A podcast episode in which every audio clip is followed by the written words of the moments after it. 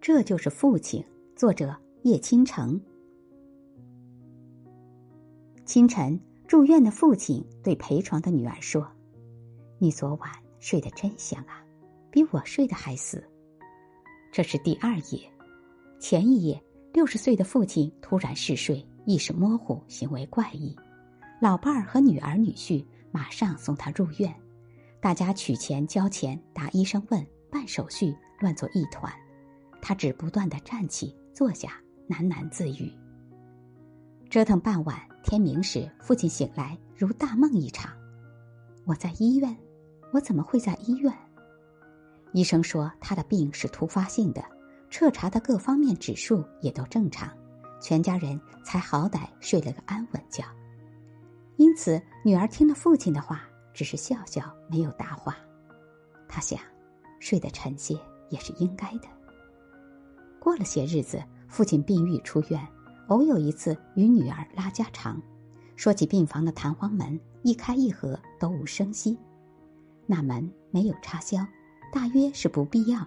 白天黑夜，医生护士川流不息，用脚一抵就开了。而病房的窗当然也没有铁栅栏。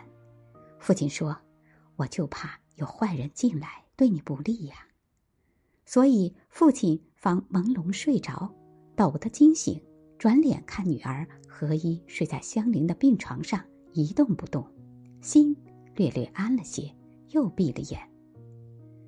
睡意才一来袭，父亲又猛地一醒，赶紧看一眼女儿。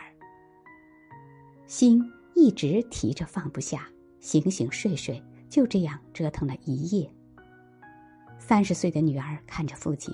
简直想不通，有坏人进来，他能怎么样？六十岁的老者才从死亡的悬崖上被拖回来，一整天就喝了几口粥，一只手上还打着点滴，是生理盐水和氨基酸。父亲有糖尿病，连葡萄糖都不能打。真遇到歹徒，只怕他连呼吸都难。他却还记得要护佑自己的女儿，已婚而没有小孩的女儿。想笑，却簌簌的落了眼泪。她忽然懂得，这就是父亲。